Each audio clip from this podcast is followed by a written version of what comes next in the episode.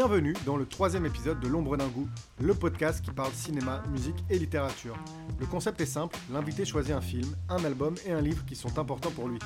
Le twist est que je ne sais pas de quoi on va parler lorsque la conversation commence. Aujourd'hui je reçois un musicien qui s'appelle Anton Jefferson. Musicien talentueux, Antoine a commencé par la guitare pour ensuite développer de multiples compétences dans le domaine de la musique. J'ai eu la chance et le plaisir de jouer avec lui pendant quelques années et j'ai beaucoup appris grâce à lui, même si la leçon numéro 1 fut que je ne serai jamais un grand guitariste. Avant de lancer l'épisode, je tiens à saluer et remercier Colsaro qui a commenté sur Apple Podcast. L'hôte est agréable à écouter et il m'a mis 5 étoiles. Merci Colsaro, ça fait plaisir. C'est nouveau pour moi le fait de parler dans un micro, mais je m'entraîne. Comme Colsaro, n'hésitez pas à liker, commenter sur Apple Podcast, ça m'aide beaucoup. Et maintenant, place à Anton Jefferson. Enjoy!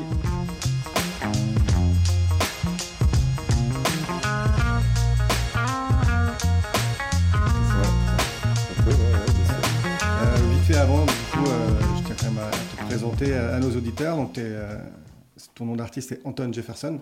Ouais. Donc, tu es euh, musicien, producteur, euh, arrangeur, guitariste de scène, de studio, de session depuis maintenant longtemps. Depuis de- 12 ans. Euh, ouais, ouais, ouais. Tu peux nous donner un petit peu de, de background sur ton parcours, à quel âge tu as commencé, est-ce que euh, Ah, bah d'où ouais, tu ouais. viens, quelles sont tes, tes influences et tout ça? J'ai commencé très jeune. Tu sais un peu comment ça se passe, mais euh, oui, oui, je fais partie de ces gens qui ont eu un instrument de musique très tôt dans les mains. Et, euh, et ça a été assez naturel. Et du coup, euh, le plus dur, ça a été de le lâcher. Et en fait, c'est jamais vraiment arrivé. Donc, j'ai une guitare dans les mains depuis presque 6 ans. Depuis l'âge de 6 ans, ouais, ça. Ouais. ouais. Et puis, euh, et puis, je suis passé par plein d'étapes, mais le truc qui a un peu tout changé, c'est une VHS de There Be Rock de ACDC. Nice. Euh, qui m'a un petit peu suivi jusqu'à aujourd'hui d'ailleurs, parce que c'est quand même une des influences majeures dans ce que je fais encore aujourd'hui. Et, euh, et c'est un truc qui m'a. c'était tenu. une VHS d'un live de, la CDC à l'époque du chanteur euh, original, ça? Ouais, enregistré Euh, à Paris, À Paris en plus. ouais. en 79. Et, et ça, c'était révolutionnaire. ouais. C'était vraiment marquant. Un super film d'ailleurs, je le recommande. hein. C'est ouais, pas le film que que j'avais choisi. euh, ce- Je, je l'ai vu plusieurs fois avec toi et c'est vrai que c'est Ouais, une des meilleures performances de rock'n'roll, euh, c'est toute époque ouais. confondue. Ouais, Ouais, c'est choquant. C'est choquant. C'est le mot, c'est choquant. Et du coup, euh, je m'en suis jamais vraiment remis, mais, euh, mais j'ai fait plein de trucs après, parce que la guitare, ça m'a pris beaucoup de temps, mais je suis passé euh, derrière la basse, derrière la batterie aussi pendant quelques années. Ne serait-ce que pour apprendre à gérer un petit peu l'instrument et pouvoir en parler ou communiquer Mm. avec les musiciens. Et puis, il y a presque 8 ans maintenant, je suis passé derrière la console. Mm. Après avoir assisté à un ingé son pendant des années, assisté à des séances et enregistré des groupes, je me suis retrouvé à faire moi-même des sessions d'enregistrement avec des groupes et d'autres projets. euh, Et j'en fais euh, un métier aujourd'hui. ouais. Top. Même si c'est un petit peu compliqué avec euh, tout ce qui se passe, le Covid et tout. ouais. Oui, on sait que le contexte euh, avec la pandémie, oui, c'est pas évident pour ces métiers-là, les métiers de la création. hein. Mm. Mais bon, en tout On est cas. directement impacté. ouais. euh, bien sûr.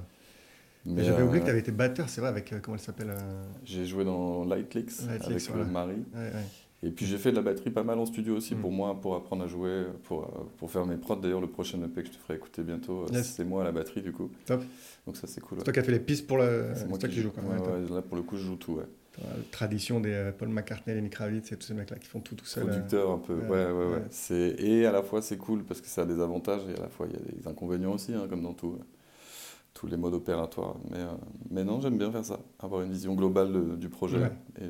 Oui, comme ça, mais après, c'est un peu comme si euh, quand tu es en studio avec d'autres musiciens pour leur projet à eux, euh, tu comprends leur expérience. Si tu parles à un batteur, si tu Ouais. parles à un, je sais pas moi, un claviériste, si tu parles à. Exactement, on a le même langage, quoi. Mm. Ouais. Où on tu, sais arrive par- à- ouais, tu sais quelles sont leurs. Peut-être leurs angoisses ou leurs questions ou leur façon de. Ouais. Ou les leur incompréhensions perspective. par moment. tu ouais, vois, les euh, incompréhensions. Arriver à faire quelque chose physiquement, l'expliquer, ça peut prendre du temps, alors que le jouer ou le montrer, euh, Oui, toi aussi, oui, oui. Tu peux, si tu as une idée, tu peux directement. euh, je peux dire au mec. voilà ce que j'ai en tête. ou. Mm. Mais tu continues à jouer de la guitare, quoi. quand même. Mais mon, mon instrument principal est toujours la guitare, et, et même en, en tant que musicien de studio ou de scène, on m'appelle que pour la guitare quasiment. Et tu continues à apprendre la guitare? C'est-à-dire, je sais pas moi, travailler des nouvelles gammes ou je sais pas comment. Non.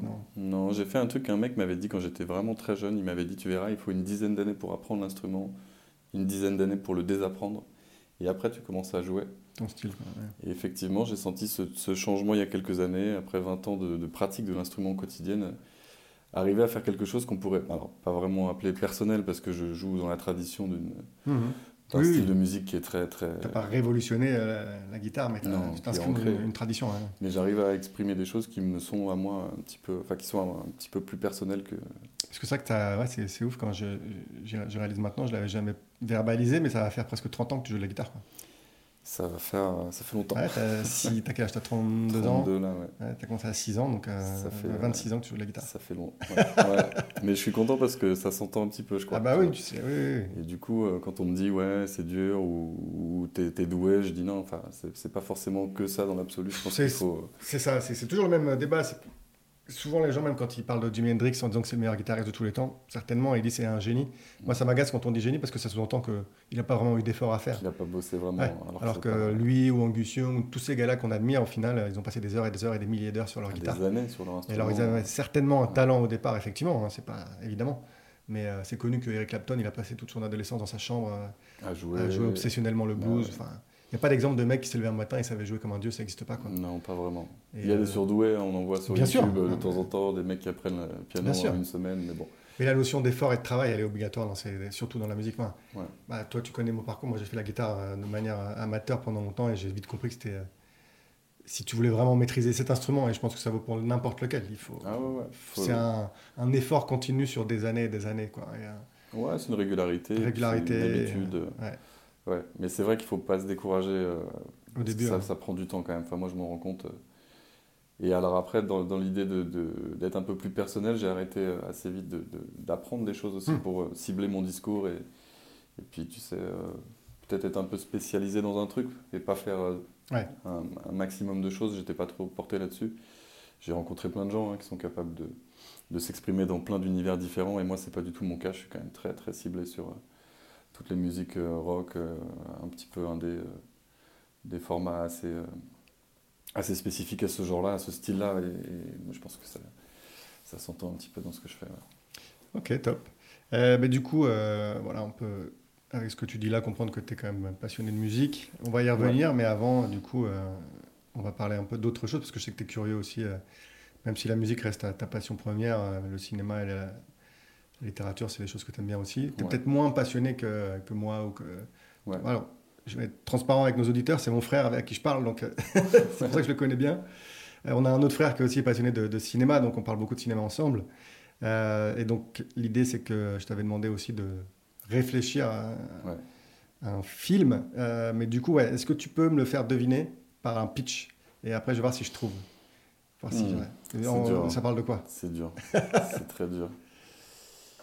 Ça parle. euh, Enfin, si tu, je pense que tu vas trouver parce que c'est quand même un classique du genre, mais ça parle euh, d'un moment dans l'histoire du cinéma. Ok. Et, et on suit un comédien un petit peu particulier. Et, euh, et je. Enfin, je peux pas en dire trop, mais Donc on suit un comédien. C'est son métier, il est comédien. il est comédien, mais dans un domaine du cinéma qui est un petit peu particulier. Et puis c'est une période, ce film, il parle d'une période où ce, ce, ce terrain-là a évolué beaucoup.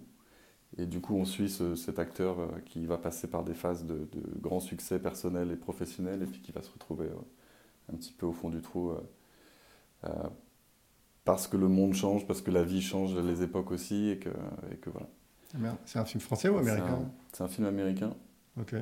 Et, euh, et c'est un film qui, qui parle d'un sujet qui n'est pas vraiment pour les enfants. Voilà, c'est plutôt un truc pour adultes. Ok. Et il est comédien, ça se il est comédien, euh, ouais. Jeune comédien, euh, beau gosse. euh, voilà. Ah non, mais là, je, enfin, ça, enfin, oui, je dois connaître, comme tu dis, mais je ne je vois pas. Et dans le titre, il y a la, la nuit. Ok. Non, bah vas-y, dis-moi, parce que là, je vois pas.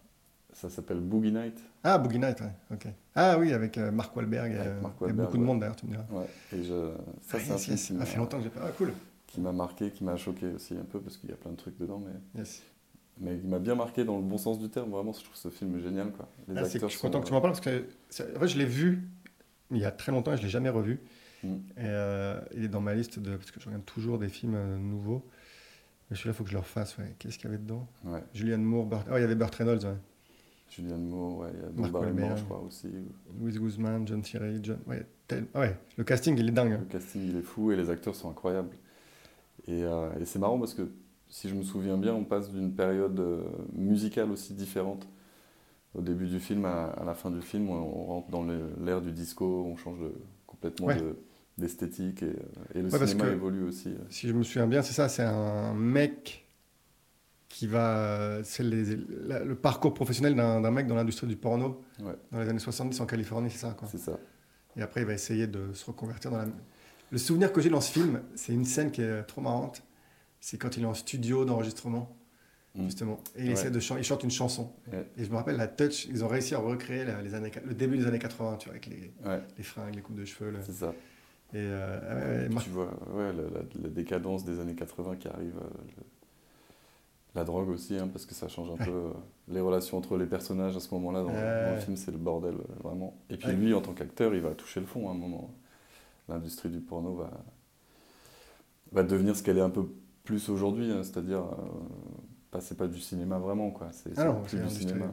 c'est qui fait beaucoup d'argent, mais c'est pas une Mm. industrie. euh, Alors que lui était comédien et se, se- se Ouais. veut comédien vraiment euh, au sens propre du terme, je pense, au début du film. Et puis, alors, ça Ah, déchante mais c'est le mot comédien qui m'a perturbé parce que du coup, je j'étais pas parti sur le porno, quoi. Tu vois, quand Ah tu oui, c'est bah ouais, voilà, pour ça que j'en parle, parce que c'est un acteur quand même au départ, et lui, il le joue très bien ce rôle. Ouais. Mais Mark Wahlberg, c'est un bon acteur. hein. C'est juste, euh, Mm. je suis pas toujours fan des choix qu'il fait comme film, tu vois. Ouais. mais en- quand il est dans un bon projet avec un bon, et là, le réalisateur, c'est euh, Paul Thomas Anderson. euh, il, est, il joue très bien ce mec, hein, dans les infiltrés avec. euh, Les infiltrés, c'est avec- super. il joue super Ah, bien, il est dingue. Et ouais, et donc dans Boogie Night, il y avait Julianne Moore. Qui, elle, c'est pas, elle passe pas son temps sur des rollers? Ouais. C'est ça. hein Elle est tout le temps sur des patins à roulettes. Ouais, euh, putain, ouais, ouais. Ah, c'est non, mais il l'envoie.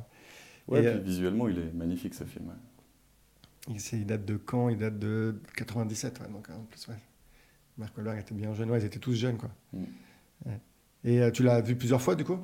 Je l'ai vu plusieurs fois, ouais, ouais, ouais, à l'époque. Et puis même pour la BO, pour le- l'esthétique, je trouvais ça génial. Pas moins pour le côté, euh, effectivement, acteur raté ou qui tombe dans la prostitution après. Enfin, ça, c'est des parcours de vie. euh.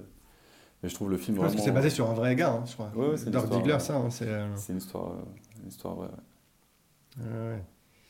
Bah, je connais vraiment pas bien le monde du porno, hein, mais euh, je crois que c'est comme n'importe quelle industrie créative de l'époque. Je crois que c'était un peu ravagé aussi par la coke, le- comme le Bah, cinéma euh, voilà. traditionnel, quoi. Et Ouais.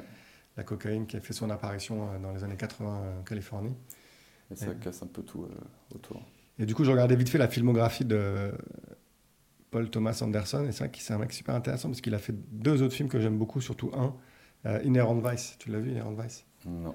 Inherent Vice, c'est un film plus récent qui date de 2014, donc tu vois, beaucoup plus tard, avec euh, Joaquin Phoenix. Ah ouais. Et euh, il y a pas le Owen film, Wilson, euh, Joaquin Phoenix. C'est pas le film de Joaquin Phoenix sur Joaquin Phoenix? Non, ça c'était I'm, Ok, je confonds. I'm Not There, ou je sais plus quoi. Ah oui. Ouais, Ça, où il joue un rappeur là, où il, il- fait genre, il a Il change de carrière complètement, il est complètement bourré tout le long. Écoute, si Ouais. t'aimes beaucoup Boogie Nights, je pense que Ouais. Inherent Vice, c'est un peu la... l'envers du décor de, de Boogie Nights. C'est... Ça se passe pareil dans les années 70 en Californie. Ouais. Et en gros, c'est un détective privé qui va mener une enquête euh, parce qu'il a une de ses anciennes petites amies qui a disparu. D'accord. Il va mener une enquête dans la Californie des années 70.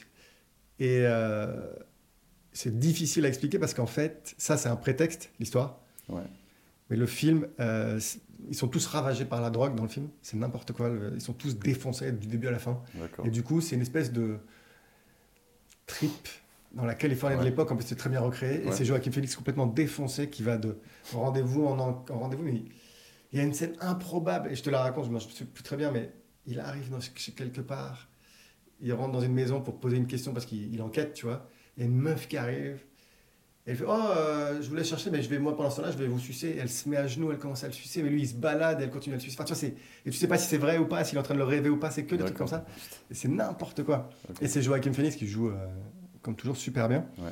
Et en fait, du coup, le film, tu sais pas vraiment si tout ce qui se passe dans le film est vraiment arrivé ou si c'est son cerveau qui est complètement Ah, bah, ravagé on par le. dit pas, ouais, ouais, ouais. Tu sais pas, tu vois. Tu ouais, t'as un doute tout le long du film. C'est, euh, et le, mais le film d'ailleurs est même pas vraiment préoccupé par le fait de savoir si l'histoire est vraie, c'est juste une espèce de trip, tu vois, un peu comme euh, euh, Las Vegas Parano avec Johnny Depp, tu vois, où c'est deux heures de. on sait pas trop ce qui est vrai ou pas. Euh. Ou le Big Lebowski, un peu. ou Big Lebowski, ouais, voilà. Donc si t'aimes, bah, c'est le même réalisateur, donc si t'aimes beaucoup Boogie Night, regarde celui-là, ouais. Et c'est aussi lui qui a fait euh, Punch Drunk Love avec euh, Adam Sandler. Ouais. Tu l'as vu celui-là Ouais, ouais. Ouais, c'est- Ouais, ça c'était. le, le mec un peu mentalement troublé, qui a des sœurs et tout là. Ouais, ouais. Ouais. Ouais, ça fait longtemps que j'ai pas vu ça. Ouais. Mais euh, ouais, non, c'est Paul euh, Thomas Anderson, c'est un réalisateur vraiment intéressant parce qu'il fait des films très euh, différents les uns des autres, mais c'est toujours très. euh, c'est pas vraiment un réalisateur commercial, quoi. Il fait vraiment des trucs. euh, Non. Et euh, d'ailleurs, Boogie Night, c'est pas du tout commercial. Enfin, Non. et d'ailleurs, je le redis, c'est peut-être même pas très approprié pour le jeune public, mais, euh, mais c'est un film à voir quand même parce que esthétiquement, euh, bah, après le propos, c'est encore autre chose, mais euh, Oui, oui, non, mais c'est vrai que visuellement, c'est toujours balèze ces films. visuellement, c'est fou, euh, musicalement aussi. Et c'est pas lui qui a fait. euh, je dis peut-être n'importe quoi. Est-ce que c'est lui qui a fait Magnolia? Ah oui. Ouais, ça, ouais. C'est Magnolia. Alors, ça aussi, c'était bien. Ouais, il a une sacrée film, en fait. Avec Tom Cruise. Avec Julianne Moore aussi, Philippe Seymour Hoffman et tout. Ouais. Ouais. Non, non, c'est ouais, Paul Thomas Anderson, quoi.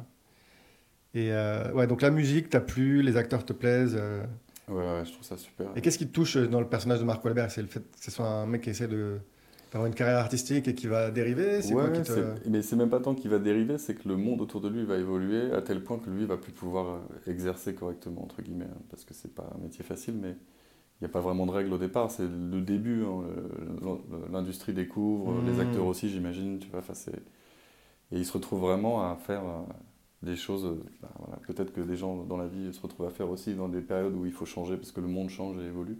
Euh, ouais, on n'a pas conscience, de, je pense, de l'impact que la cocaïne elle a eu sur... euh, Bah, tu le vois bien dans le film quand même, ça c'est bien marqué parce que c'est la fête au début, puis à la fin c'est plus du tout la fête. Il y a un, un acteur qui s'appelle Rob Lowe, je sais pas si tu vois qui c'est, qui jouait dans... bon, c'est un acteur connu des années 80, qui joue pas mal dans les séries télé maintenant, et qui à l'époque était un peu... Il est arrivé dans le- la même génération que Tom Cruise, tu vois, il a fait ses premiers films, il était... euh, il jouait dans The Outsiders avec Tom Cruise, il avait Ouais. 18-20 ans. Et donc lui, toutes les années 80, il les a passées comme une espèce de jeune star de la télé, du cinéma, tu vois, il était l'idole des- des- des Américains D'accord. un peu comme avec Tom Cruise et tous ces gars-là. Et il raconte, il a un podcast à l'heure actuelle. Et il raconte maintenant, il dit que les gens n'ont pas conscience, mais à l'époque, n'importe quel rendez-vous que tu avais avec un producteur, ou même si tu allais sur un plateau de tournage, il y avait un mec qui était dédié à la gestion de la coke pour l'équipe. Mm. C'était complètement acté. C'est comme maintenant un bon verre de vin rouge pour quelqu'un où euh, tout le monde sniffait de la coke partout où tu allais. C'était juste comme ça. Quoi. Ouais. Et euh, il dit, et puis deux ans, trois ans, quatre ans plus tard, on a commencé à avoir les, les premières. Ouais, ça Voilà. va très très vite. hein. Et il Ça- m'a dit au début, non, c'était. euh, on sniffait comme si. euh, c'était, c'était genre une politesse. T'arrivais chez quelqu'un, bah, t'avais le- les rails sur la table. Et, euh, Je trouve ça. C'est- enfin, c'est- fou, Aujourd'hui, c'est inconcevable. mais, Ouais, euh, ouais. ouais, et il disait, quand j'arrivais sur un plateau de tournage, j'allais voir le producteur, j'ai dit, il est où le Bob, le, le mec qui gère la coupe? Bah, C'est machin, là, tu peux aller le voir. Et, et voilà. Quoi. Et euh, tu te dis, ouais. Donc, euh, et Boogie c'est un peu ça, si je me souviens bien. C'est, ouais, c'est que je crois qu'ils font, ils, font- Ah ils un peu tête baissée dans toutes ces conneries. Ah, euh. ouais, ouais. ouais, ça, part, ça part assez loin. Mais ouais, ouais, c'est super. Top. Super film. Donc Boogie Night, mention euh, première pour Boogie Night. Et est-ce que rapidement il y a d'autres films que tu as envie de mentionner qui au fil des, des années tu Bah. sur- vers lesquels tu reviens ou que tu aimes beaucoup, qui t'ont marqué ou, euh, Un Enfin, film un que j'aime beaucoup films. pour le plaisir, mais parce qu'on en parle là, c'est le, le Big Lebowski, parce que j'adore le, j'adore le trio euh, ah bah, avec euh, John Goodman, Jeff Bridges et, euh, et, Steve euh, Buscemi. Ouais, ouais, c'est c'est vraiment un super trio au cinéma que je trouve complètement absurde. Le personnage du Dude, il est un petit peu incroyable aussi, mais il a Ah influencé beaucoup de, beaucoup de choses derrière. Ah bah, Big Lebowski c'est une des euh, plus grosses euh, comédies de ces 25-30 dernières années en Ouais. termes d'influence, je pense, en termes Ça, de... voilà, ouais, ça c'est dépasse un peu le, culte, le euh. cinéma, c'est devenu un peu culte et euh, Bah, je me souviendrai, c'est super drôle comme film. La première fois que j'ai été à New York, je suis tombé par hasard parce que je savais même pas que ça existait, mais il y a une boutique, un magasin qui est entièrement dédié à Big Lebowski. Ah, quoi. ouais, ouais. Et je suis rentré dedans et le mec il t'accueille avec des, répliques du film et tout, et tout tourne autour. C'est le, thème de la boutique en entier, c'est The Big Lebowski. Putain, c'est Un incroyable. culte. Et je crois même qu'il y a une pseudo-religion maintenant. The sais, le, du- Ah, le oui, dude. Super. Je sais pas quels sont les préceptes de, la, de cette religion, mais. Ouais, j'étais pas au courant. Non, mais ouais, Big Lebowski, c'est extraordinaire. ouais.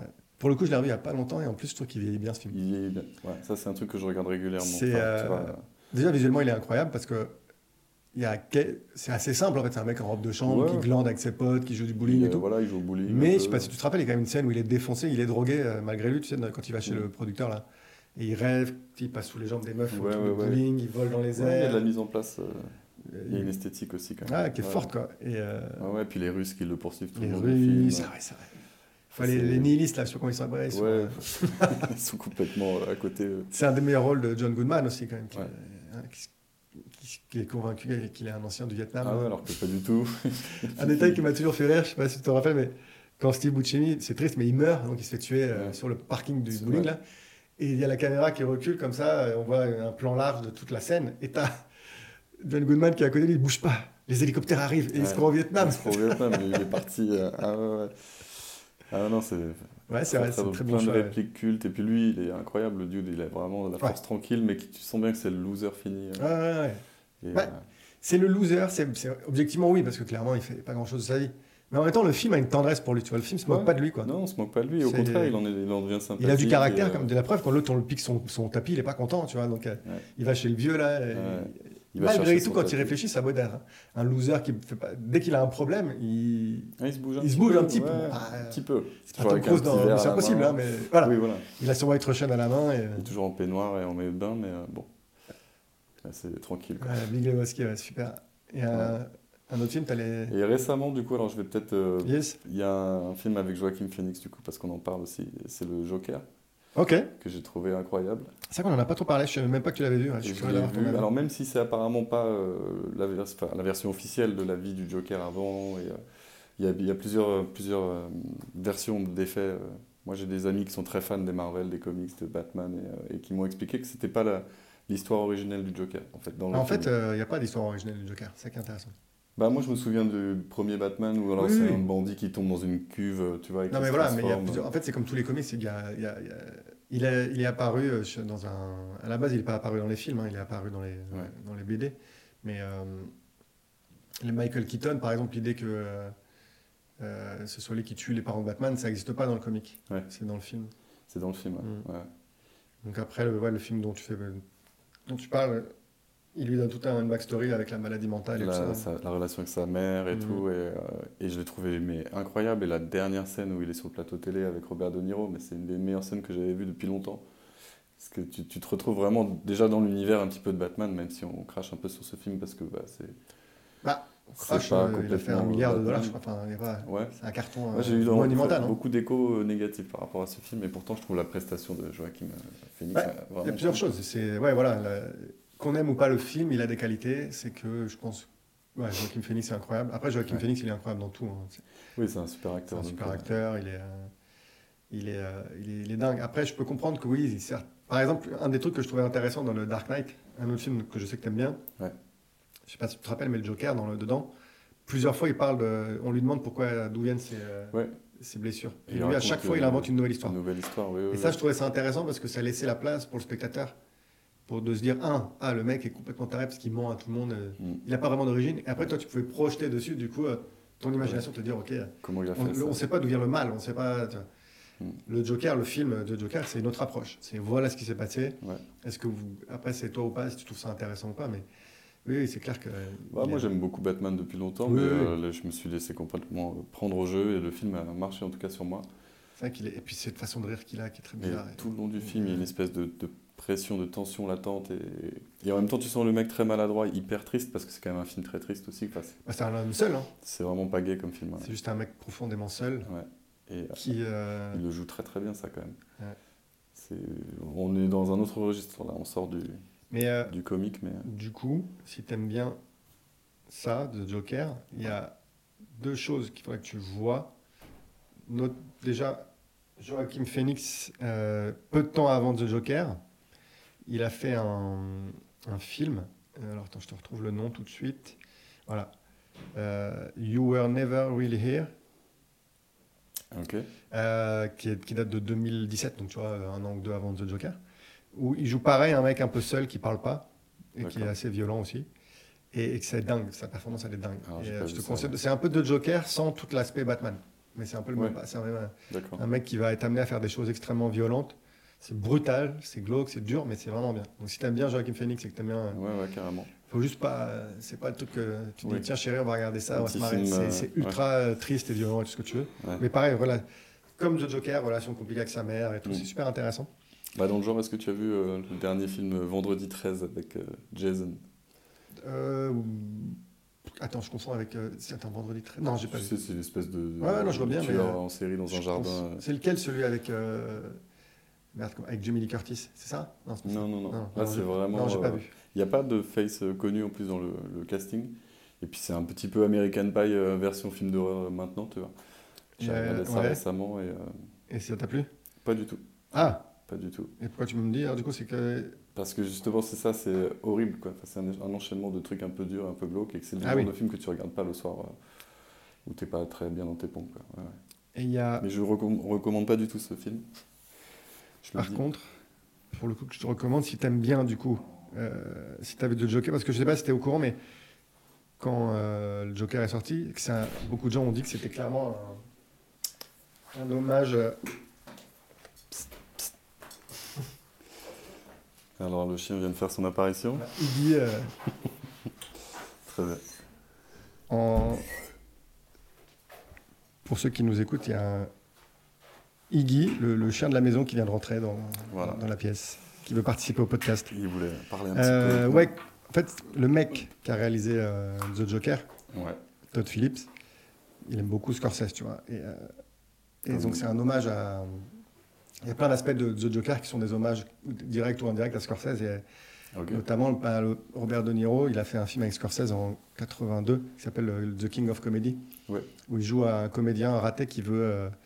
Un comique raté, donc un peu comme. euh, D'accord. qui veut absolument passer à la télé et qui va prendre en otage un présentateur télé. D'accord, ok. Voilà. Ah et, ouais. euh, c'est... Donc si tu l'as pas vu, euh, ça vaut le coup de le voir. Parce que Ah bah oui, oui, pour le coup, ouais. Et l'influence de ce film sur euh, Le Joker. ok. Joker, elle est forte ça et Taxi Driver un peu aussi Oui, pour bah, le côté Taxi Paris, Driver. glo- euh, Paris, New York glauque des années 70. Quoi. Ouais. Donc euh, ouais, top. Ok. Ah ouais, ouais, bah la dernière scène, tu sens monter le truc, tu sens venir le truc et tu De comprends toute façon, pas ça peut pourquoi. pas se terminer bien. hein. euh, tu comprends pas pourquoi il le laisse euh, intervenir. Mais apparemment, il ferait une suite et ça, je suis un peu sceptique. Pas sceptique, mais je me demande comment ils vont faire parce que Une suite? ouais, ouais, il a fait tellement d'argent. Ouais, mais à la fin du film, il est enfermé, le mec. Ouais, mais ça, il peut se libérer. Hein. Alors non, la dernière scène, il court. hein. Il est pas enfermé. Hein. Tu te rappelles pas la dernière scène au ralenti il, est, euh, il tue un garde et il... Ah, il se sauve de. Exact. Tu sais, c'est au ah, ralenti, oui, il oui, avance dans le couloir. Exact. Ouais, ouais. Ah, J'avais oublié ça. Le Ouais. problème, c'est que je sais pas comment tu as vécu ça, mais dans le film, dans celui-là, pour moi, il est beaucoup trop malade mental. Il est beaucoup trop instable pour être capable ensuite, genre dans un autre film, de diriger une équipe de gangsters et d'organiser un plan, parce qu'il est complètement instable. Il est fou, quoi. Tu vois, il est... Ouais, mais tu retrouves un peu ça dans le Dark Knight aussi. Ouais, mais moi, quand même. Dans le Dark... Alors oui, clairement, il est pas stable. Il n'est pas stable du Mais tout. en même temps, il est quand même. euh, Et sa Il est motivation. montré comme un chef d'équipe, on va dire, quoi. Ouais, ouais, ouais, mais sa motivation première, c'est quand même de, de, Le chaos, ouais. de tout exploser, quoi, de tout faire péter. ouais. Ouais. Mais ce qui n'est pas le cas de Joker dans The Joker. Dans, bah, ouais. Dé- c'est un- tout le- En fait, si, si tu prends du recul sur le film, tout lui arrive un peu par hasard à Joaquin Phoenix. Ah ouais. Il se fait agresser dans le métro, il se fait tabasser par la gamme au début, mais lui, au départ, il veut pas être. euh, Non, oui, et puis il est comédien dans sa tête. Il, Il est comédien dans sa tête. euh, euh, toute la révolution qui se passe autour de lui, c'est pas lui qui l'a créé en plus. Mm. Les mecs qui s'approprient son image et son truc, mais lui, au départ, Ouais. c'est pas lui qui crée tout ça. Il n'y a, il y a pas de projet derrière euh, tout ça. Lui, il est complètement. euh, euh, c'est malgré lui, en fait. Ouais, ouais.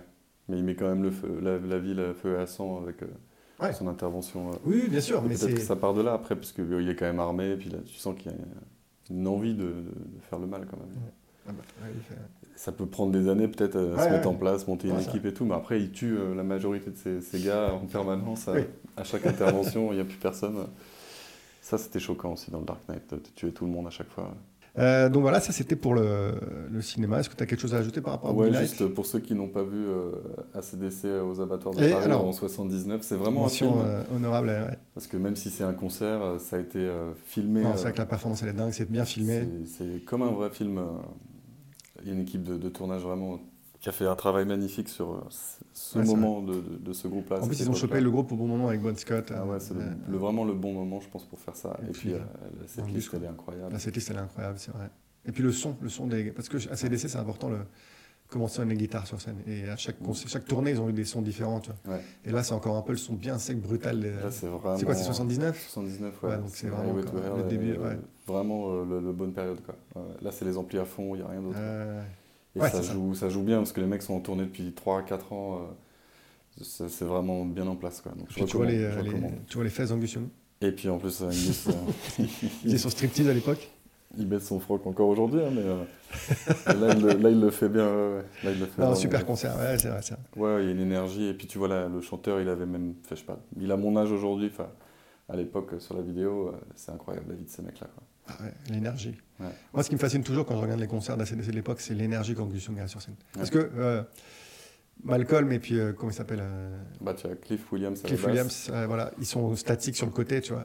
Mais, mais Angus Young, il fait 50 km par concert, quoi. Ah ouais, ouais. C'est- Ah ouais, c'est incroyable. L'énergie du mec. euh. Et il rate pas une note et il joue euh, 3000 notes à la seconde. Il Ouais, est- et puis c'est pas hors propos, c'est pas un spectacle. Ah non, non, non, qui- c'est pas, il fait pas du remplissage en faisant ça. Le mec, il est vraiment, vraiment bon.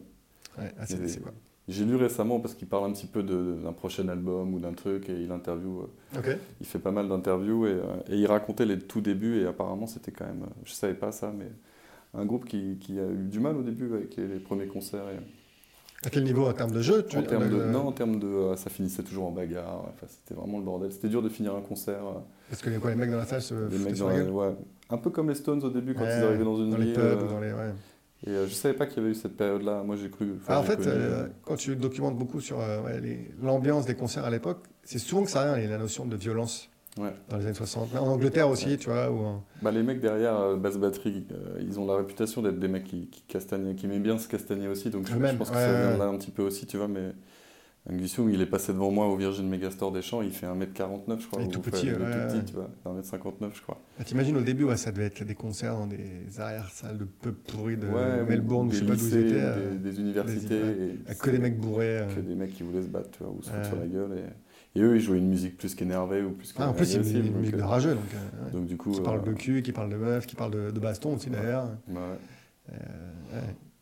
Donc il y a eu ce côté-là que je connaissais pas et j'ai découvert ça récemment. ouais. Ouais, ouais. Même si je pense qu'un mec comme euh, Bruce Malcolm, son frère, c'était déjà une star et tout, donc je pense pas que lui, il était du genre. euh, il n'était pas privilégié, mais bon, il a grandi dans un environnement lui-même où c'était pas forcément euh, roots, roots, roots, quoi. Non, non, ça va. son- il s'est connu, enfin, il racontait que lui, quand il était à la maison, euh, dans, ado avec sa guitare, il y avait des, des fans euh, qui venaient frapper à sa porte pour son frère. Parce que pour ceux qui ne savent pas, son grand frère, c'était le, Le grand frère, ouais. le- Il jouait dans les. euh, comment il s'appelait euh, Easy Beats. Les Easy Beats, qui Ouais, ouais, un peu. le- un, enfin, un groupe de rock très connu à l'époque euh, en, Australie, Ouais. quoi. Donc il y avait déjà des, du showbiz dans la famille avant que. Ouais, puis c'est surtout ces mecs-là qui ont produit ACDC Ouais, euh, la après. grosse majorité de leur carrière. Et, et du coup, on comprend mieux d'où vient ce son et cette empreinte. euh, Même y a un côté beaucoup moins pop euh, dans la CDC, quoi. Eux, Ah oui, ils ont ouais. toujours gardé le côté blues rock euh, basique. euh. Ouais, mais quand il réfléchit, parce que c'est hyper dur de faire euh, sonner de manière euh, authentique de guitare basse batterie. Ouais, Surtout bien sûr. dans cette période où il y a eu énormément de choses de faites déjà avec ce support-là. Bah, si c'est un groupe qui a réussi, c'est eux. euh, Et eux, ils ont réussi à sortir quelque chose de. Non, parce que les Beats, c'est beaucoup plus pop, c'est beaucoup plus Beatles, c'est beaucoup plus euh, Ah oui, oui. orchestral. Ouais, c'est, ouais. euh, Il y a du blues, hein, mais. euh, C'est juste avant quand même en termes Ah, de. c'est les 60s, hein, donc. euh. C'est pas le même son. ouais. Non, bah, top, bonne idée, mention honorable sur. euh, donc, c'est le live aux abattoirs de 79. Voilà. Je sais même pas si il existe en. Ah, s'il a été réédité en DVD. sur ou- YouTube, tu peux Ah, le top. regarder. Yes, de la CDC. Bon, bah, top. Donc, ceci conclut notre chapitre sur le cinéma, même si on a beaucoup parlé musique au final. Euh, et du coup, euh, est-ce qu'on.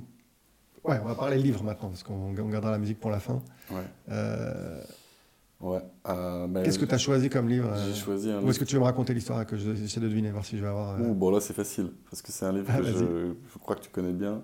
Ah, vas-y. C'est l'histoire d'une femme qui a fait un enfant quasiment toute seule.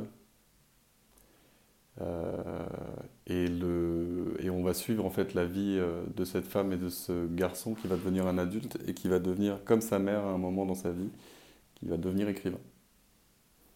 Et- Je connais bien. Ah, je, je suis pas bon, mais. Ouais. Et c'est euh, quelque chose que j'ai moi lu euh, sur le tard parce que tout le Mhm. monde m'en parlait et tout le monde l'avait déjà lu.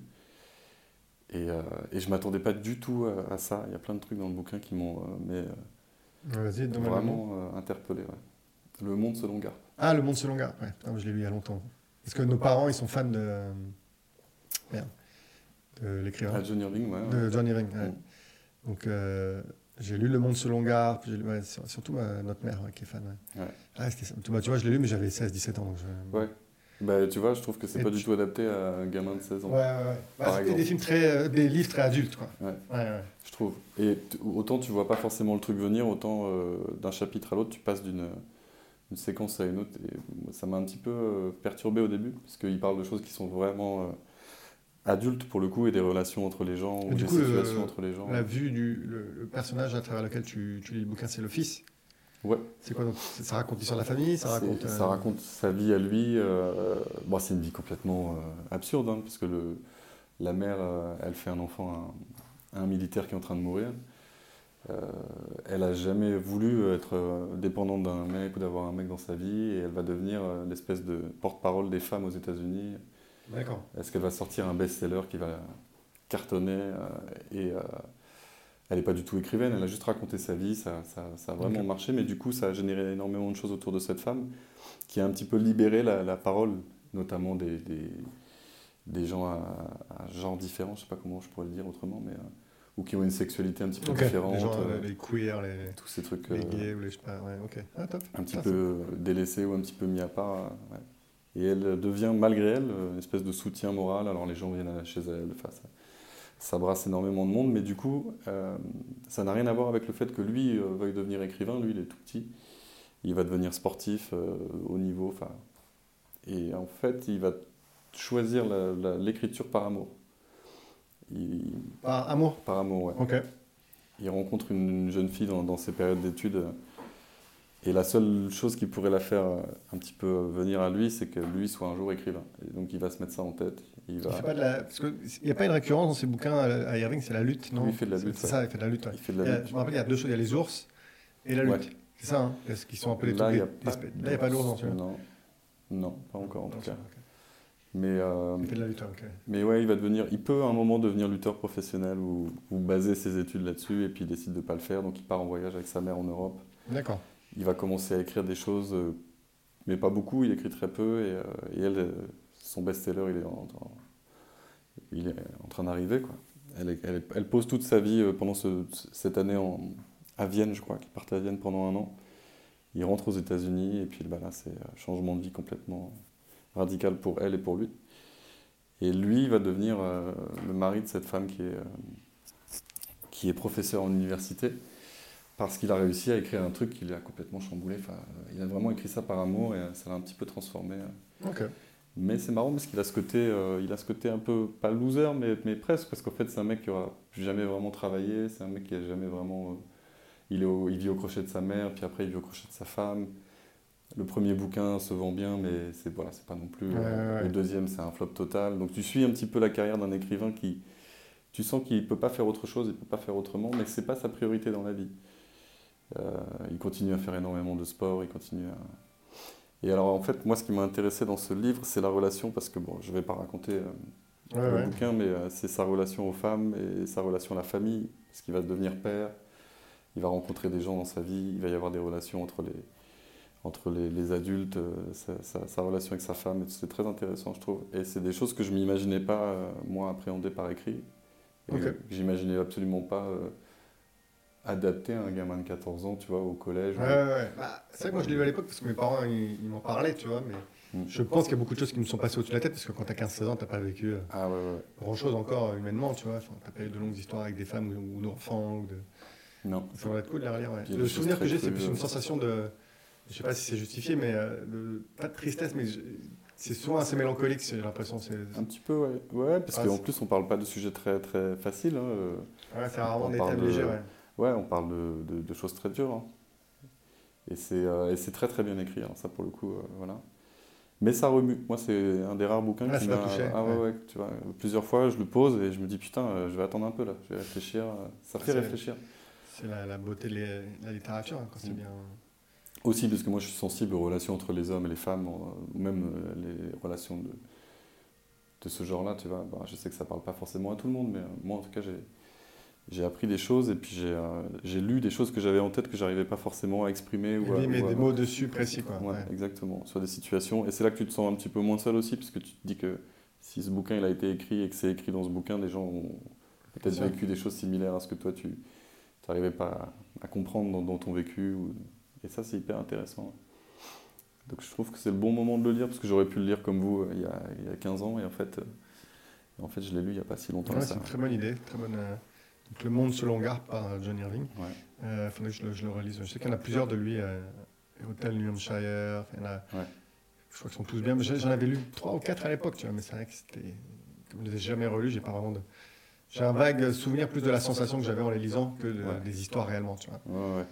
Ouais, ouais. Euh... ouais, puis c'est des pavés, hein. il se passe plein de choses, il y a plusieurs étapes, plusieurs périodes de vie. Enfin, c'est vrai que c'est assez conséquent, mais c'est hyper enrichissant en fait. Dans un autre genre, bon, il y a un aspect horreur, donc qui n'est pas du tout comme Johnny Irving, mais l'année dernière, j'ai lu Le cimetière des animaux de Stephen King. Mm.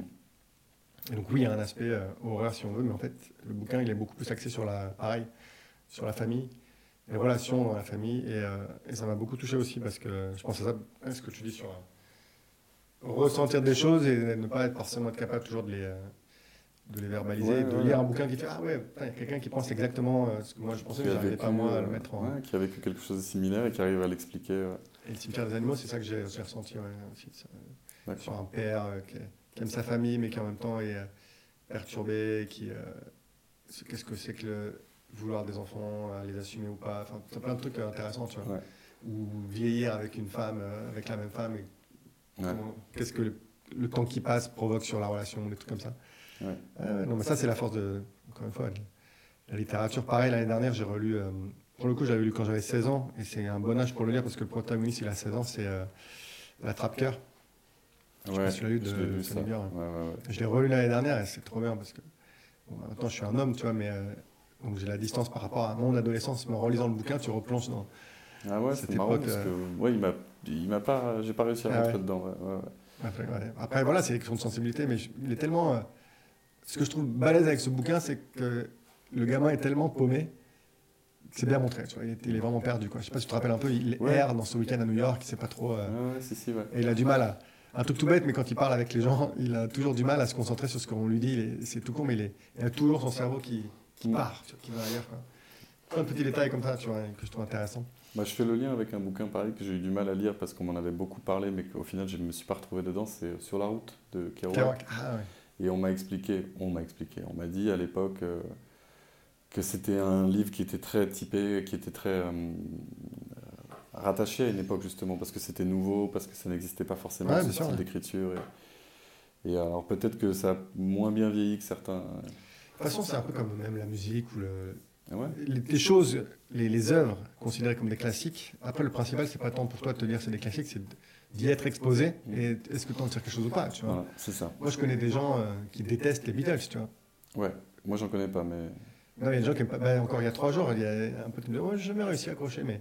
Et je comprends, pourquoi pas, tu vois? Mais, parce qu'ils ont écouté. Ouais. Et ils se disent, oh, bah, on en a tellement parlé, c'est les Beatles, et hop, ça me touche pas, tu vois. C'est la beauté de l'art, c'est que tu sais pas pourquoi ça a touché. Euh, ça va toucher toi ou, au contraire te laisser indifférent. Ou, mm. Le principal, c'est de toi avoir ton opinion. Tu vois, bah, pas de bonne ou mauvaise euh, opinion. Donc, euh. ah ouais, ouais. Mais, euh, mais, je peux comprendre que la trappe-cœur soit pas, tu vois, par exemple, pour toi. C'est l'effet que ça m'a fait. Ouais, je l'ai lu et je me suis dit, soit c'est peut-être moi ou, ou, c'est peut-être un peu daté parce que. Et puis il y a aussi des moments où tu t'exposais à une œuvre et tu l'as, tu t'es pas touché, puis tu la relis dix ans plus tard, tu es bouleversé, ou l'inverse, tu vois. Ou un truc que tu as trouvé génial et tu le revois dix ans plus tard, qu'est-ce que j'ai, qu'est-ce que j'ai trouvé bien dedans? Ouais.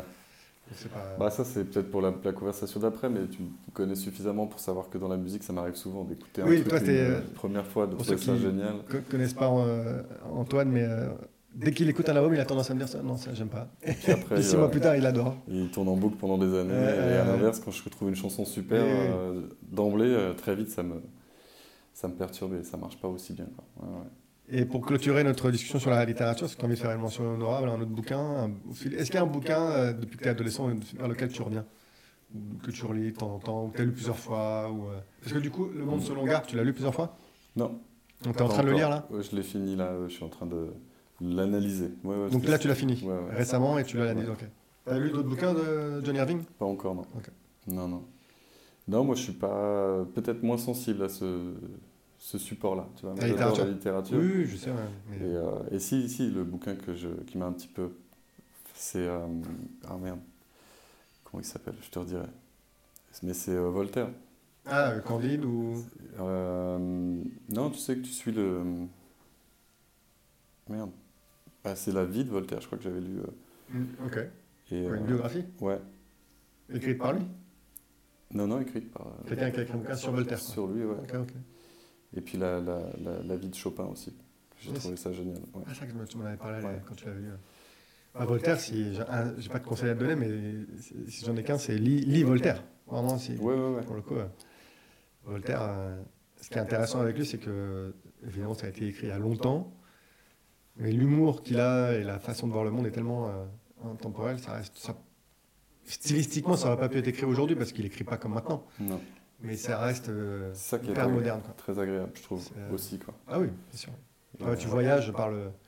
En plus, c'est notre langue. Voltaire, il écrivait dans la même langue que nous. Ouais, que- ouais, que- donc nous, c'est- des vies incroyables. Quoi. Mais ouais, ouais. Ok, cool. Top. Ça, c'était cool. ouais. Et donc, du coup, pour clôturer euh, notre discussion sur l'art euh, de manière générale, euh, on va revenir à ce dont on parlait au début, la musique. Et alors, ah, pareil, tiens, on va, on va continuer. Tu vas me faire deviner l'album. Hmm. Comment tu peux me faire deviner un album Alors, Ouh. Bah alors, la, question c'est, était voilà. compliquée de choisir déjà un album. Oui, bah oui. Il y a quand même beaucoup de choses que j'aime dans la musique. euh. Mais je, ouais, il y a un album effectivement qui a été enregistré. euh, Ça c'est facile, tu vas trouver tout de suite, mais qui a été enregistré euh, entre Noël et Nouvel An euh, dans un club qui n'existe plus, je crois, aux États-Unis, Ok. par un mec dont on a parlé un petit peu plus tôt dans la conversation, qui à cette époque-là jouait avec euh, deux autres musiciens, mais c'était pas son groupe le plus qu'il a fait connaître en fait. Il a, il a, il a été exposé euh, mondialement avec un- une pre- première formation et puis là il se retrouve avec deux, deux musiciens, De Jimi Hendrix. Ouais. C'est le live. euh, le Band of Gypsies ouais, au, ouais, of Gypsies. au film. Donc là, c'est Band of Gypsies of Fillmore. Ouais. Ouais. Ok. Ah, je- Ça c'est un album. Autant je sais qu'il est euh, génial cet album, j'aurais pas pensé que tu allais choisir ça, mais génial. Ah ouais, ouais. C'est marrant parce que tu es la deuxième personne dans mes interviews qui choisit un live. J'avais le choix entre, euh, j'allais dire ACDC et à Donington, parce que c'est un Oui, album oui, oui. qui m'a vraiment suivi, mais bon, ACDC, je- j'en parle un peu trop, je pense. Mais euh, le live de Fillmore, euh, je me souviens la première fois où je l'ai compris, ce disque, en fait. Le jour où je l'ai écouté pour la première fois et j'ai compris ce qui se passait. Et j'avais 14 ans, je crois, 15 ans. On était dans une maison de campagne chez mon pote. euh, Et je me souviens être assis là, tu vois, et, et le mettre vraiment euh, comprendre, quoi, tu vois, voir, voir la musique. C'est la première fois que ça m'a fait ça. Voir la musique. quoi. Tu vraiment. ça, mais ça veut dire que tu avais tellement, toi, commencé à pratiquer Hendrix, enfin, jouer J'avais un le instrument blues. dans les mains depuis un moment. Ouais, euh, et donc je- tu comprenais ce que comprenais, Et là, j'ai vu ce qu'il faisait en écoutant et, euh, et j'ai compris plein de trucs ce jour-là. ouais. Et, euh, et ça reste un des meilleurs euh, lives que j'écoute d'ailleurs, qui revient Tu continues à l'écouter. Ah de temps en temps, bien ouais. sûr, bien sûr. Parce que ça reste une influence quand même aujourd'hui, même pour les musiciens plus jeunes.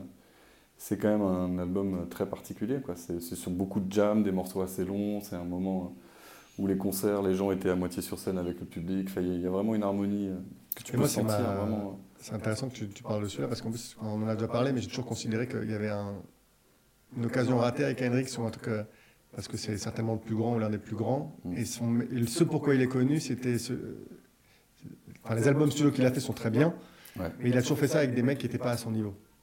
Pour moi, Mitch Mitchell, Noel Redding, ils étaient, alors que Ouais. Ben of Gypsies, là, tu as des gars qui jouent. Et lui, je trouve Ouais. qu'il joue mieux. C'est plus cohérent. C'est plus cohérent. Aussi, parce euh, voilà, il y a un vois, background y a un- commun aussi. ouais, ouais, c'est des euh, Afro-Américains qui viennent de la même. euh, Je pense. Je sais pas, ça- il y a une espèce de communion d'esprit dans ces lives qu'il n'y a pas que jamais eu avec euh, Ouais, le je Jimi Hendrix. Experience. Ce que j'aimais bien, hein, j'aime beaucoup, euh, j'aime bien les lives. Ouais, puis sans critiquer. C'est euh, pas une question de critiquer, mais c'est juste que. l'un ni l'autre. Il y a toujours, il y a toujours eu pour moi une très grande différence entre Ouais. la musique des Noirs américains et des Blancs des américains. Oui, ou même des. Voilà, et encore, c'est des blancs européens. et, euh, et je me suis un petit peu, euh, enfin, je suis un petit peu revenu sur cet euh, avis-là quand j'ai compris que les musiciens de studio des années 60 c'était des blancs majoritairement qui jouaient sur les albums avec des chanteurs noirs. Ah, ça dépend, la soul, c'est quand même beaucoup de. Tu de regardes Sam and Dave, je suis tombé sur une vidéo de Sam and Dave en, en tournée, sais plus en 66 ou 67, et euh, c'est que des blancs derrière lui, derrière eux. Ouais, ouais. Non, bien Et sûr. Ah, mais oui, de toute joue, façon, euh, après, euh, la la musique, c'est musique, pas une question de euh, couleur, c'est juste que. Ouais. Il y a quand même. euh, Mais je pense quand même qu'il y, a- il y a une vibe différente. Enfin, ça, c'est indéniable. Mais en tout cas, si on veut rester d'un point de vue strictement musical, ouais, je pense qu'il y a une espèce de stabilité de rythmique derrière lui, dans Band of un Ouais. mec beaucoup plus solide, qui fait que lui, peu importe dans quoi il part, parce que Hendrix, il partait quand même, comme tu l'as dit, euh, dans des improvisations qui pouvaient durer. euh, si tu l'arrêtais pas, il ah pouvait bah, faire un solo pendant euh, une heure et demie, lui. 48 heures, ouais, Ouais, ouais. ouais. Ouais, ouais. Euh, mais il savait qu'à n'importe quel moment, il pouvait se retourner et retomber sur ses pattes avec les mecs qu'il avait derrière lui. Quoi. Et Bah, il- ça groove euh, vraiment. ça groove. En fait, ça groove, c'est très funky. Quoi. C'est très funky. Il avait rarement, avec Redding et Mitchell, il n'avait pas ça. Il n'y avait pas ce côté funky groove. Il y avait même l'effet inverse, c'est tendance à se perdre dans des jams un peu absurdes, où tu sens que les mecs déjà ils sont un peu à côté de leur pont c'est ça. Et tu sais pas trop où ça veut. Alors que là, aller. même- je- Même ces solos, ils sont hyper. euh, ils vont à l'essentiel. Même, même si, encore une fois, hein, c'est des solos qui durent 5-6 minutes parfois. ou- Ouais, ouais. Mais tu sens qu'il est, il est posé Ouais, avec sa gratte et que ça tourne. Quoi. Il, il parle à ce moment-là. Et ouais. Quand tu es guitariste, c'est vrai qu'il y a un moment où tu, tu comprends ce qu'il veut dire, en fait, tu comprends ce qu'il fait. quoi. Et ça, c'est ça, c'est une sensation euh, incroyable. puis en plus, on a de la chance parce que la version restaurée avec euh, les morceaux. Parce que Quand il est sorti à l'époque, c'était une version tronquée du concert. Il n'y avait que 8 morceaux, je crois. Quand il est ressorti après, ils nous ont rajouté d'autres morceaux. Donc on a deux chances. C'est qu'on a la version presque totale des concerts. Et en plus, je sais pas qui est l'ingé son de l'époque, mais bravo. Quoi. Parce que les mecs, ils l'ont enregistré. Alors ça a été bien restauré. Mais le travail de- d'enregistrement ce soir-là, ou ces soirs-là, parce qu'il a fait plusieurs concerts, sur Ouais. c'est euh, c'est la soirée du Nouvel An, je crois. Il a fait ouais, deux Ça, hein. concerts le, Avant le Nouvel An, euh, ouais. C'est super bien enregistré. quoi. T'entends bien la Ah, basse, t'entends bien la, la guitare, t'entends bien. Ouais. euh, parce qu'il n'y a pas que lui qui chante, il y a l'autre qui chante, comment il s'appelle euh, Alors la deuxième voix, je sais pas qui est. C'est euh, bah, c'est machin, enfin, c'est son groupe. euh, c'est, euh, ah putain, ouais, je- je sais Alors dis-moi le bassiste ou le. c'est le bassiste. C'est Billy Cox C'est Billy Cox, voilà. D'accord. Je ne vais pas dire de conneries, mais oui, c'est ça. Et euh, bah, c'est super bien enregistré, quoi. Donc euh, t'entends très bien euh, tout. Ah oui, c'est Et, vrai, euh, c'est lui qui fait la voix. D'accord. Ouais, c'est Billy, ouais. Non, moi, il y a un album studio qui m'a marqué et que je réécoute avec, Studio, ok, ouais. avec plaisir aujourd'hui, alors que le groupe, euh, dans la continuité euh, de ces groupes euh, qui deviennent méga stars et tout, se perdent un peu. Je trouve que les albums d'après, c'est pas, c'est pas ça, mais euh, c'est euh, Casabian, le troisième album, Mm. que je trouve, euh, pareil, j'ai toujours pas réussi à m'en remettre. C'est comme, une, c'est comme un film, ce bouquin, en fait, ce disque, pardon. Ah ouais, Casabian. C'est ouais. C'est West Rider, Lunatic Ouais. Asylum, là. Exactement. ouais. C'est un de mes albums préférés de tous les temps. Celui-là, il est magique, pareil. Tu le mets, et puis il se passe. Mais il est tellement différent de tout que c'est. Et Ça sonne très Casabian et en même temps ça sonne comme personne. Ça sonne même pas comme Casabian. Non, c'est Je vraiment. sais pas ce qui s'est passé. part, euh, Ouais. je trouve. hein. Et tu sais, tu connais là l'origine de l'inspiration pour ça? Non. C'est que Serge Piedorno, là, le, je sais pas comment on dit son nom de famille, mais le, Ouais. enfin, le leader du groupe qui compose tout, Ouais, le guitariste, ouais. il était défoncé un jour euh, chez lui, et c'était genre 3-4 heures du matin, il était devant la télé. Et je crois, je ne veux pas dire de bêtises, mais il est tombé sur un documentaire sur un asile, qui est sur le West Rider euh, Asylum, là, tu vois. D'accord. Et il a laissé son cerveau divaguer, il a dit si je faisais une musique, euh, comme si c'était une musique faite par les, des- je crois, les, les malades de cet D'accord. Et toi, il y a une ambiance, c'est ça qu'il y a un son, il y a un Ah truc oui, un peu chelou dans ce... Chaque morceau est très différent de celui d'avant, de celui d'après. Ouais, la prod, elle est incroyable.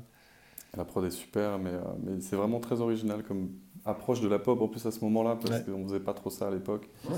Et ouais. c'est ce qui les a mis, euh, je pense, bien au devant de Même la scène. depuis, il n'y a pas grand monde qui, a fait un truc comme Mais similaire. même eux, en fait, j'ai envie de dire, euh, Ouais, ouais, c'est- l'album d'après, j'ai pas réussi à accrocher. Ah ouais Là, j'ai vu qu'ils faisaient un truc. euh, ouais. Moi, j'aime bien tous leurs albums, mais euh, c'est vrai que celui-là, il est à part. Quoi.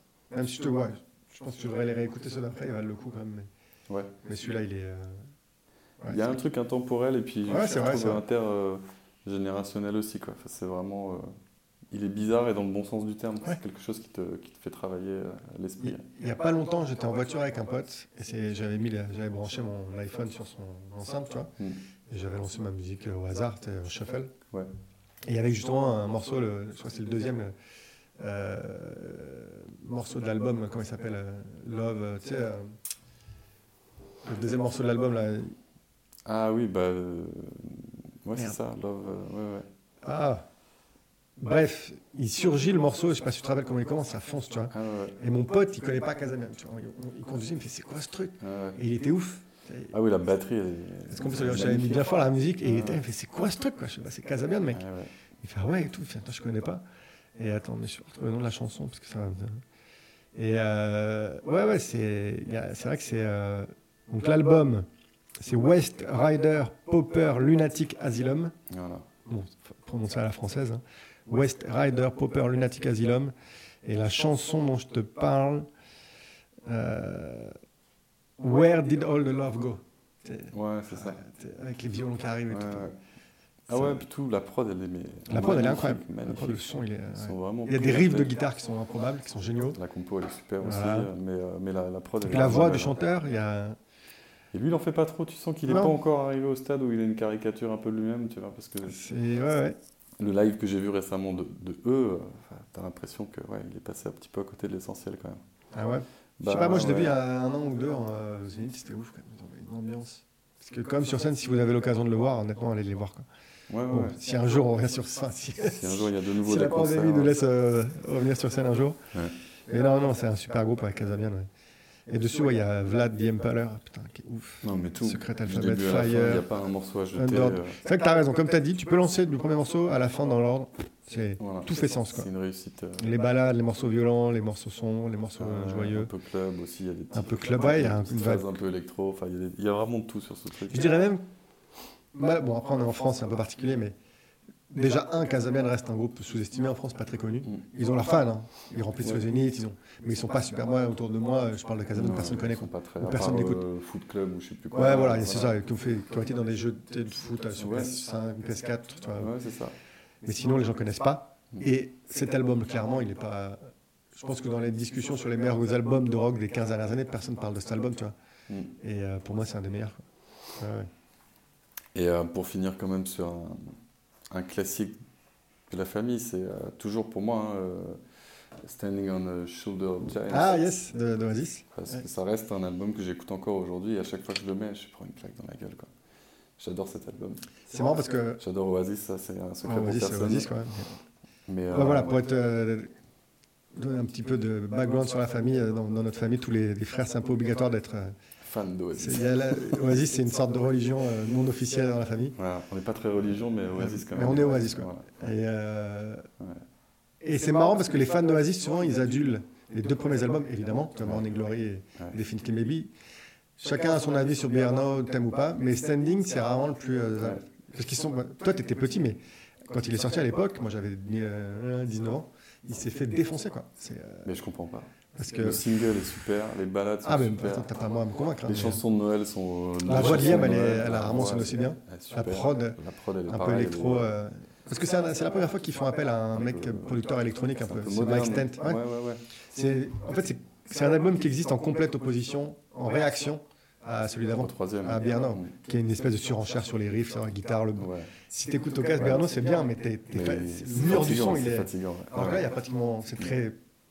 Très léger, pas léger, mais c'est très euh, dépouillé comme prod, quoi. Même s'il y a des morceaux incroyables Ah ouais. euh, celui d'avant. euh.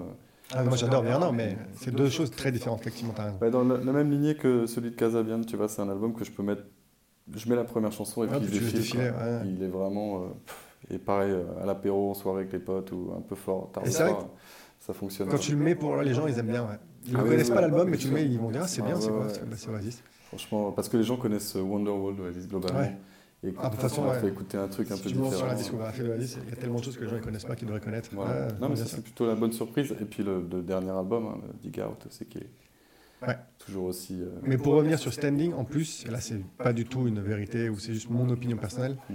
euh, en tant que fan de la voix de Liam Gallagher, la dernière euh, chanson de l'album, ouais. Roll It Over, c'est certainement peut-être pas la meilleure, mais une des meilleures performances vocales de Liam. Ah ouais.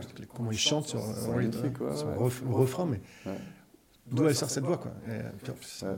puis l'album est magnifiquement produit. ouais, donc, euh, Moi, je trouve, ouais, ouais, ça reste un classique. c'est le euh, premier album où tu as. Bah, t'as une vraie section rythmique quand Ouais. même. Ce que j'appelle moi une vraie section rythmique, c'est que la guitare, euh, la guitare. euh, Bah, ils n'ont pas beaucoup joué dessus parce que c'est surtout le Noël, hein, parce qu'ils ils- ils sont arrivés pour la tournée, mais euh, Ouais, en ils ont pas fait l'album. pendant le, c'est pendant cet album-là que Bonnet et Gouguier sont partis. Quoi. Mm. Donc euh, c'est surtout euh, Noël qui a fait avec euh, le producteur. Mais Noël faisait la basse, faisait les Ouais, il a fait la plupart des choses, ouais, Ah ouais. Mm. D'accord. Ah, C'est intéressant ça. Et euh, bah, ça après c'est un autre débat, hein, mais c'est l'aspect sous-estimé de- des compétences de Noël Gallagher, hein, qui est producteur, qui joue de la batterie, de la Non, basse. moi j'en suis Ah, convaincu. toi, toi, tu sais, non, mais je veux dire, c'est que c'est un on- mec euh, multi-talent. Quoi. Ouais, bien sûr. On va pas débattre de ça, mais. Mais, euh, parce qu'après, Andy Bell et Jim Archer, ils ont vraiment pris euh, l'ownership musical sur, euh, euh, non, sur euh, Isn't Chemistry, sur l'album d'après. Là, pour le coup, ils, ils apportent des chansons, ils jouent Ah ouais et ils font tout. Ah, Quoi, tu ok. vois. Ils sont là avec lui. Quoi. Ah, il compose aussi alors Ah, bah, bien sûr, sur euh, Des, Isn't Chemistry, ils ont d'accord. composé. Ok. Ouais, parce que cet album, bon, il sonne un peu moins fat hein, dans l'esprit euh, Oasis, mais euh, il est super aussi. hein. Ah ouais, après ça, pour moi, il n'y a pas de mauvais album d'Oasis, mais Mm. t'as raison de citer Standing dans le sens où il est vraiment à part. Moi, je dirais pour une chose, déjà, c'est le son. Le son. Le son est vraiment euh, Ouais, ouais. Très moderne, très. Même maintenant, il pourrait sortir maintenant, le son fait moderne. Ah ouais, voilà. le- Ce qui n'est pas forcément le cas de tous les albums d'Oasis, tu vois, Birna, qui le sont très datés, euh, 90s, il ou pourrait euh, passer à la radio. euh, Definitely Maybe, c'est un classique, mais ça sonne, quand tu, ré- quand tu réécoutes maintenant, ah, c'est- ça sonne tellement euh, Ouais, rock des années 90 C'est euh, comme à un fond, album tu de. Nirvana aujourd'hui. Exactement, ouais. C'est vraiment ça. Et c'est pas une critique, mais c'est juste, euh, le- c'est le son de l'époque, quoi. C'est le son de l'époque, ouais. Alors que l'espèce de rondeur, de basse un peu électro, de standing, c'est vrai on arrive dans un truc moderne. euh, c'est... Puis, puis de toute façon, il y a des classiques d'Oasis dessus, hein, Go Let It Out, euh, Ah ouais, Little James. euh, Little James, Little James, ouais. Gas Euh, euh, Fizz Love, Gas Tous ces Panic. trucs-là, c'est. Gas Panic que Liam Gallagher joue encore maintenant euh, sur scène. Ouais. Donc c'est, euh, je l'ai vu en février, là, il l'a, il joué, c'était ouf. Mais ah ouais, ouais, non, très bon. Très bonne. euh, Ça, c'est plutôt. euh, voilà. si on veut en connaître un petit peu sur moi, déjà écouter ces 3-4 disques, tu vas comprendre des choses. Et assez bah, rapidement, ouais. ouais. Du coup, juste pour clôturer, euh, c'est quoi ton album studio, la CDC, si tu devais euh, l'équivalent standing, si tu devais recommander un ACDC Bah, moi, je suis euh, un C'est plus euh, producteur. Euh, Power Edge ou euh, Du coup, euh, Black non, la, la prod qui me fascine toujours au- encore aujourd'hui parce qu'elle est vraiment assumée, mais que ça sonne pour moi super bien, c'est For Those About to Rock. Ça, c'est le la prod 80s, c'est hyper 80s. Ah oui, oui. Grosse batterie, il y a de la reverb et tout, mais ça, c'est pas cheap, quoi. Et j'aime bien faire mon soundcheck avec ça, déjà parce que ça met les groupes dans une bonne, un bon mood, tu vois, en général. Je, je vois pas un groupe d'étrangers qui m'a dit, Ah, c'est quoi, c'est... Ça Tu le mets dans la je le mets salle dans la salle, Yes. je fais un petit peu Alors que que si tu mets Power Edge ou Led Rock, c'est bon, c'est extraordinaire, mais c'est violent. C'est plus violent, déjà, c'est plus rough, ça, c'est plus direct. Et puis, euh, et puis il n'y avait pas le savoir-faire, je pense, du, du groupe en tant que groupe à l'époque, autant qu'en 82 ou en après, ouais. 83, où là, tu sens que les mecs, Parce c'est que For Those About to Rock, c'est quelle année C'est quoi C'est avant 82, je crois, ou 83, ouais. C'est encore avec. euh, C'est juste après Back in Black. Ah ouais, donc euh, C'est la donne c'est avec d'après. euh, Brian Johnson. C'est Brian Johnson, ouais. Ok, ok. Ouais, ouais. Parce que j'ai réécouté il n'y a pas longtemps le Back in Black, du coup, et, et c'est vrai que sur la, la durée, tout l'album, d'une traite, il est dur à, Ouais, la pro- faut ouais. se le prendre dans la gueule quand même. C'est que ça reste un classique, il n'y a que des classiques dessus, mais, mais sinon, tu as raison, mon album fétiche d'ACDC, c'est Power Age. C'est le premier album d'ACDC que j'ai eu euh, Yes. quand j'étais petit, et, voilà.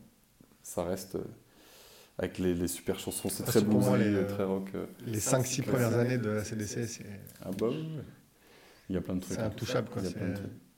Mais ça peut être le bordel, ça peut être voulu euh, crade aussi. Tu vois, je pense à Led Derby Rock. et Ah ouais. vraiment Non, moi, les débuts- je pense que moi, je citerais les Derby Rock pour la brutalité du truc. Ouais, Quand c'est- tu les enceintes. La première chanson, C'est le euh, rock, c'est- le rock and roll. c'est- ouais, le rock'n'roll.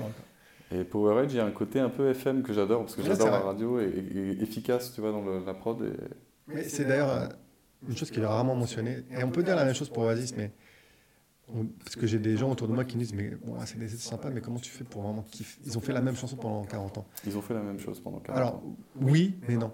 Oui, évidemment qu'ils ont fait la même chose pendant 40 ans, c'est du rock, euh, basse, guitare, batterie. Mm. Mais quand tu écoutes chaque album, et que tu analyses vraiment le son de chaque album, il se renouvelle à chaque fois en fait. Bien sûr.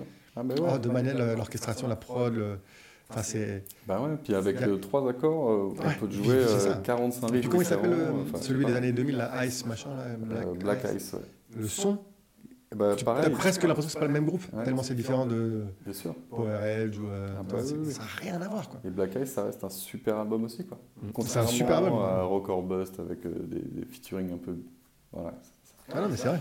Chacun a sa vision du truc, mais le dernier très très bon album de CDC, c'est Black Ice, c'est récent. hein. Je trouve, euh, même la compo, il y a des, des riffs de guitare, il y a des morceaux rock. Ouais, Après, il faut aimer le rock, c'est toujours pareil. euh, Oui, il non, faut être bien sûr. sensible un petit peu à tout ça, mais Si t'es pas- si t'écoutes que Miles Davis, je peux comprendre que. voilà.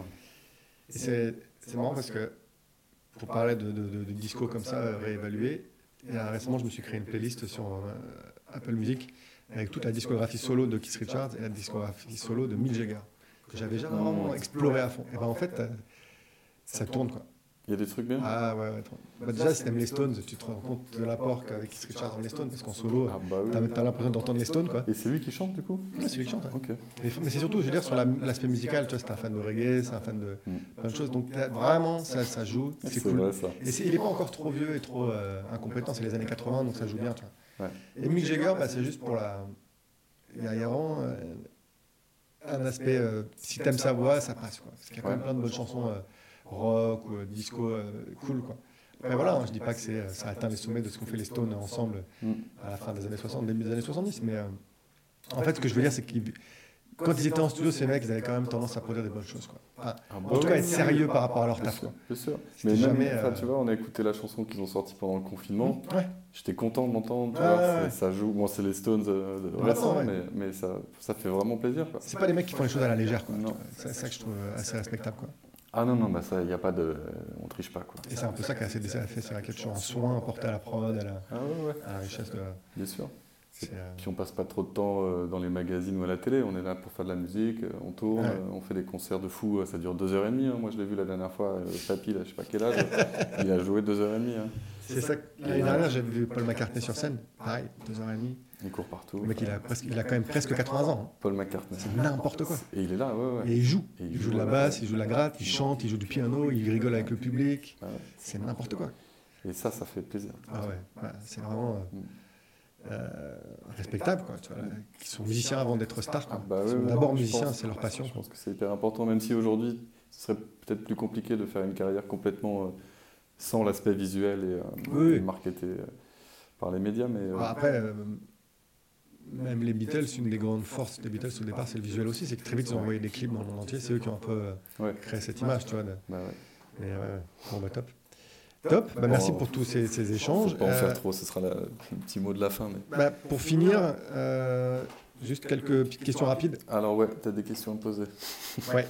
Euh, encore une fois, pas besoin de développer, euh, c'est juste, euh, Ouais, ouais. tu sors instinctivement. Euh, dans quel univers cinématographique irais-tu vivre définitivement si tu avais le choix?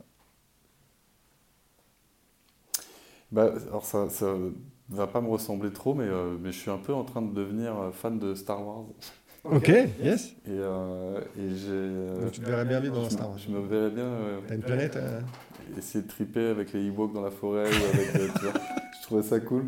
Ou même, même j'aime beaucoup l'univers des sables, où, où- Yes. d'où vient Luke, en fait, je crois, au départ. vu- à Tatooine Ouais. Mais t'as vu des films Et je crois que j'ai vu les. Je les ai tous vus, quoi. Ok. J'ai vu les. Tu les as revus récemment 6 et 7, 8, 9. J'ai fini par. Tu sais, la fille. euh, Ouais. Ray, voilà, qui part à, à la. Ok, t'as t'as bien aimé les nouveaux les, les derniers là J'ai trouvé ça super. Ah ouais, vraiment. ok. Le tout dernier, il m'a enfin, vraiment choqué. quoi. Le- le- L'acteur qui joue euh, le, le compagnon de Ray, là, le méchant, enfin, tu vois, le rival, Ah, c'est son euh, frère, je crois, ou son. Je sais plus exactement. Merde, c'est. Euh...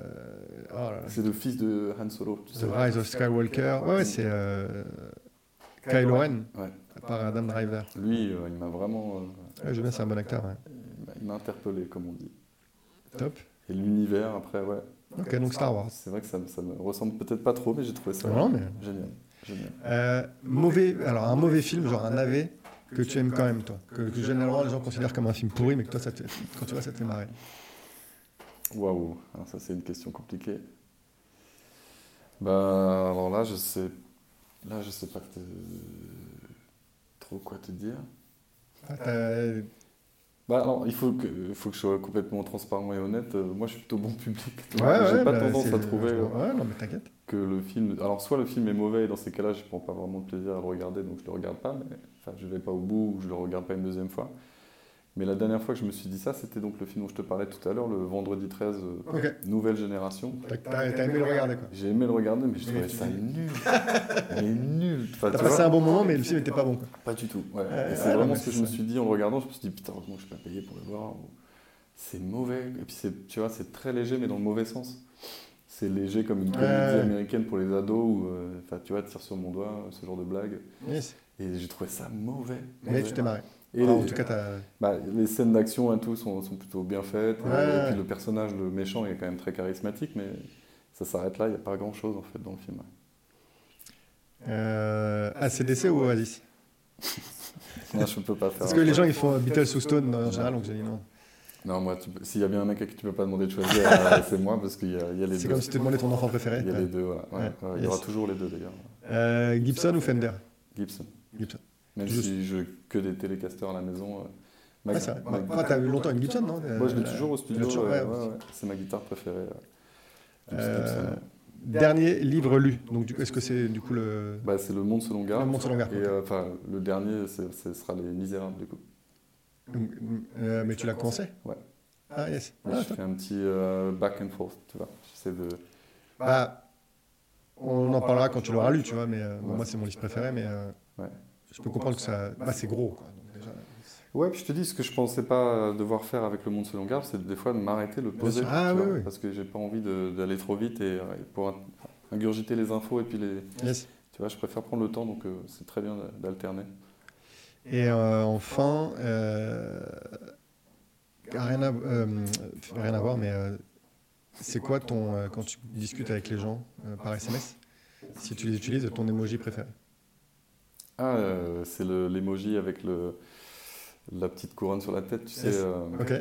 Parce que je suis un gros fan de Dragon Ball Z, hein, pour ceux qui ne savent pas. Mais euh, dans le- dans l'imaginaire de Dragon Ball Z, c'est que quand tu, es, quand tu vas au ciel, ton enveloppe corporelle existe toujours, donc tu peux quand même communiquer avec les êtres humains, mais tu as une auréole sur la tête. Et, euh, et ça veut dire que tu es une, personne, une bonne personne. Parce que Ok. Donc ça, tu le mets de temps en temps dans tes... Enfin, tu le mets je souvent le mets tes- beaucoup, ouais. J'aime bien. Ça, ça veut dire Ouais, que soit tout va bien, ça- tout s'est bien passé, soit que c'est- plutôt clean. Quoi. Voilà. Top. Ok, cool. Du coup, je résume euh, euh, spontanément. Euh, donc, Boogie Night, Voilà. Band of Gypsies. Donc, Boogie Night par Tom- Paul Thomas Anderson avec euh, Mark Wahlberg. Mm. Band of Gypsies, qui est donc un live de 1900. euh, bah, c'est de Nouvel An 69-70. Ouais, C'est ça, hein, je crois que c'est à- ça. au Fillmore. Ouais. East. Donc, c'est euh. Euh, non, non, c'est à l'ouest. C'est- c'est à l'ouest. Je crois. hein. c'est à l'ouest. Bon, enfin, en tout cas, c'est euh, C'est- aux ouais. États-Unis. Au Nouvel An, c'est le live de Jimi Hendrix euh, au Nouvel An 70. Et, euh, et, qu'est-ce- merde, Et le monde. et Le Monde selon Garp de John Irving. Ouais. Voilà les choix de. C'est euh, un petit clin d'œil à la famille. ouais. Est-ce que tu peux juste euh, clôturer le podcast en disant où on peut te trouver en ligne euh, Est-ce que tu as une adresse particulière Est-ce que Alors, euh, faut pas confondre, il y a un mec qui s'appelle Anton Jefferson qui fait euh, de la capoeira taïwanaise, je crois. C'est pas toi C'est pas moi. Ok. Sinon, si tu tapes euh, Anton Jefferson sur les réseaux ou sur Ouais, sur YouTube, Anton, sur- A-N-T-O-N, A-N-T-O-N, plus loin, J-E-2-F-E-R-S-O-N. comme le président américain, tu tombes sur moi. ouais. Ok, top. Avec deux facettes, ce que je fais et ce que je proposerai, j'espère prochainement en concert ou en live avec des musiciens. Et puis l'aspect un petit peu plus euh, musique instrumentale et, et un petit peu plus euh, voilà, personnel, on va dire. Top. Merci. À bientôt. À bientôt. Et c'est ainsi que se conclut le troisième épisode de L'ombre d'un goût. Merci à Anton pour sa disponibilité et ses choix intéressants et variés. Comme mentionné lors de l'épisode, Anton est mon frère, mais au-delà de ça, Anton est réellement et sincèrement un artiste talentueux. Je vous conseille vivement d'aller jeter une oreille à son travail. Si vous aimez le rock et l'électronique avec un soupçon de psychédélisme, vous devriez trouver votre compte. Cherchez son nom dans SoundCloud. En attendant le prochain épisode, n'hésitez pas, si ce n'est pas déjà fait, à liker et commenter sur Apple Podcast. J'ai aussi un compte Instagram, cherchez l'ombre d'un. Pour finir, je vous laisse avec Anton qui a gentiment accepté de lire la première page du Monde selon Garp. Enjoy